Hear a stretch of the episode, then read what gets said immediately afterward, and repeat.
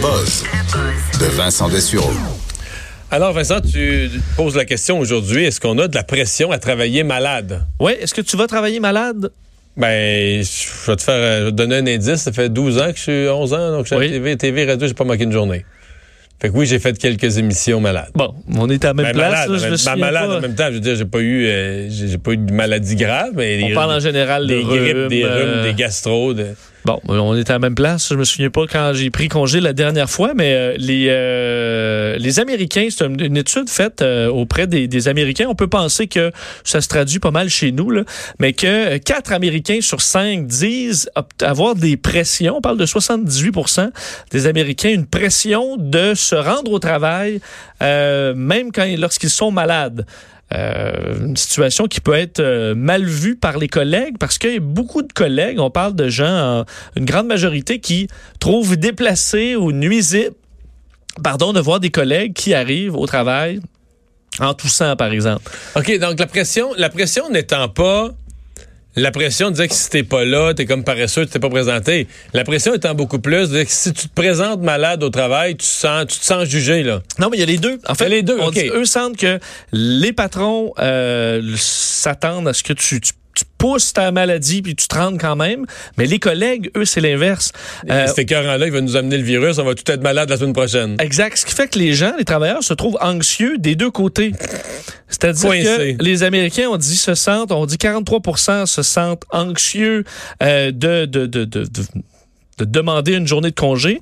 À peu près le même pourcentage se sent anxieux de, euh, de transmettre la maladie aux autres là, et d'être mal vu dans le bureau. Euh, D'ailleurs, 69% des deux sentent que avoir un mauvais toux n'est pas une raison valide pour prendre une journée de congé. Euh, ce qui mon, Mm. mon avis un peu aussi.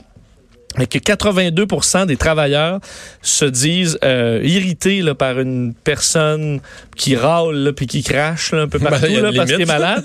Alors euh, ça c'est peut-être alors trouver le juste milieu là-dedans, dire essayer de plaire au patron sans euh, donner la grippe à tout le monde, c'est pas facile pour tous les travailleurs.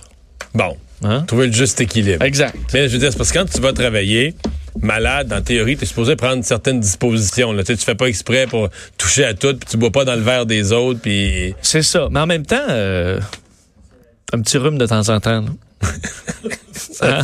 Ça a sa place. Pas c'est bon. docteur, là, mais bon. Un crabe à prix d'or. Oui, je sais pas si tu as vu cette nouvelle-là, euh, au Japon, euh, les, un peu comme on voit dans, avec la pêche au thon, au début, là, à la première journée de, des arrivages dans les, euh, le- le- les grands marchés de, de- de- du Japon, les, ça se vend à prix d'or parce qu'il y a une espèce de, de- de croyance, comme quoi quand tu achètes le premier, premier thon qui crabe, arrive, ouais. des fois le premier les thons, là, ça, ça monte vraiment à des fortunes, même des millions.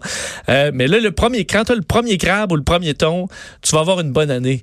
Ça amène la bonne chance. Le problème, c'est que ça coûte de plus en plus cher avoir une bonne année parce que pour un crabe, euh, qu'on appelle Mais excuse-moi, le, le- quand on dit, mettons, il, paye- il y a des, des- des centaines de pêcheurs, des milliers de pêcheurs, là, Oui. qu'est-ce que le premier crabe? C'est-tu comme le du crabe de la première journée, puis il y en a des tonnes, ou c'est le, le- un, un seul crabe qui est le premier? Là? C'est un crabe. C'est juste que c'est un- le premier crabe qui est Five Shining Star. Donc, il y a plusieurs grades au niveau des crabes, jusqu'à 5 étoiles. Mais après 5 étoiles, tu un très rare nombre de crabes qui sont dans 5 Shining Star, étoiles euh, Brillante. brillantes. OK, donc c'est- ils sont rares, ceux-là. Ils sont une, rares. une qualité exceptionnelle. Donc, le premier de cette qualité-là qui sort, Il, il vaut de l'or parce qu'en fait on dit que c'est des crabes là, les Shining Star qui ont euh, ben, qui sont plus gros, euh, des grandes pattes, des pattes bien grasses, de la Plus de nourriture chair. chair solide et un intérieur riche et crémeux. bon. OK? Et euh, ce- Alors, tu vois, tu vas nous arriver avec un chiffre, je sens, là. ben oui, euh, le crabe 2.7 livres. 2,7 livres. Mettons, on pense, on pense à un homard de 2 livres et demi, mettons. C'est un gros, moyen gros, Ouais.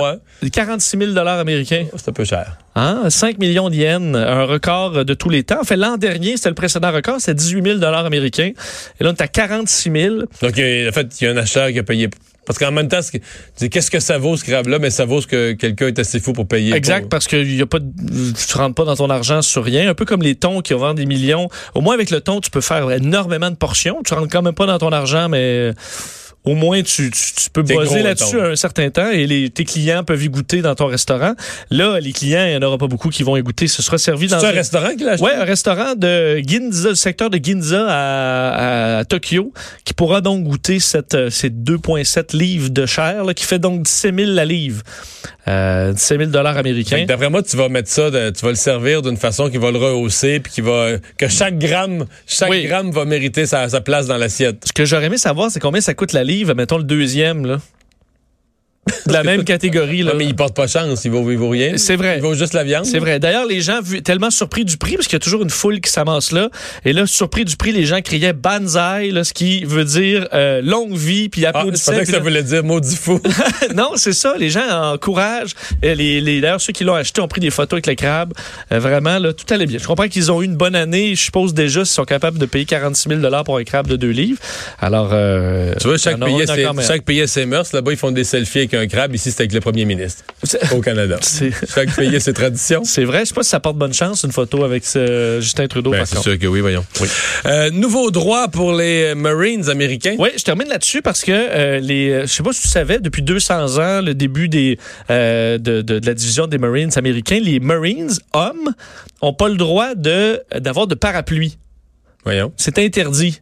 Parce que c'est un peu comme, comme moi, là, que j'ai pas de parapluie. Je trouve ça niaiseux, traîner parapluie. Ben non, en fait, c'est parce que entre autres ça, en fait parce que les femmes, les les, les Marines femmes, elles avaient le droit d'avoir un parapluie. Voyons, les femmes sont-tu faites en chocolat des Marines? Je- ben, non, parce que maintenant, plutôt que les interdire aussi aux femmes pour être égales, on, le- on permettra les parapluies aux hommes.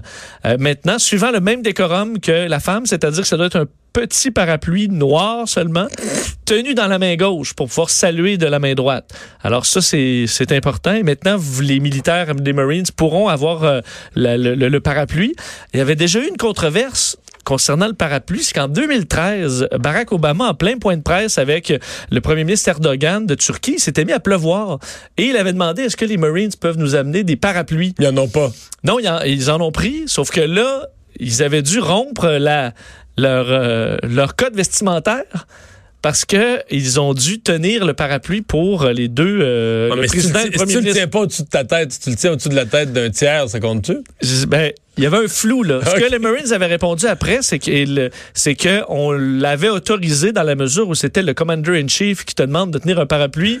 Tu vas parapluie. tenir le parapluie, mais ça brise quand même la, la règle. Alors maintenant, ce La sera, règle ce sera plus. correct. D'ailleurs, les Marines, dans l'autre changement, un nouveau droit pour les Marines femmes qui pourront porter des petites boucles d'oreilles en argent. Pas en combat, là, mais euh, dans leur vie de tous les jours, là, en cérémonie, disons. C'est un gros ça. changement pour le pays de penser qu'aux États-Unis, les Marines sont plus des toughs parce que Maintenant, ils, prennent le on va parapluie. dire que c'est des snowflakes. Là. Besoin d'un parapluie. Là. Même moi, je suis correct avec mon... Mais, écoute, mais ce que je me demandais, c'est, admettons, que là, eux, ils ont un dossier vestimentaire. Admettons que François Legault, là, il demandait à Catherine Dorion de porter un, chandail à capuche. Est-ce qu'elle doit s'y soumettre ou elle se Tu soumet de, à la tu règle? pas de ramener Catherine Dorion là-dedans alors qu'on n'en parlait plus. Là? Non, mais je dis, est-ce que quelle autorité? Est-ce que c'est la règle ou pas? Je te laisse pas parler de Catherine Dorion qu'on amène Master.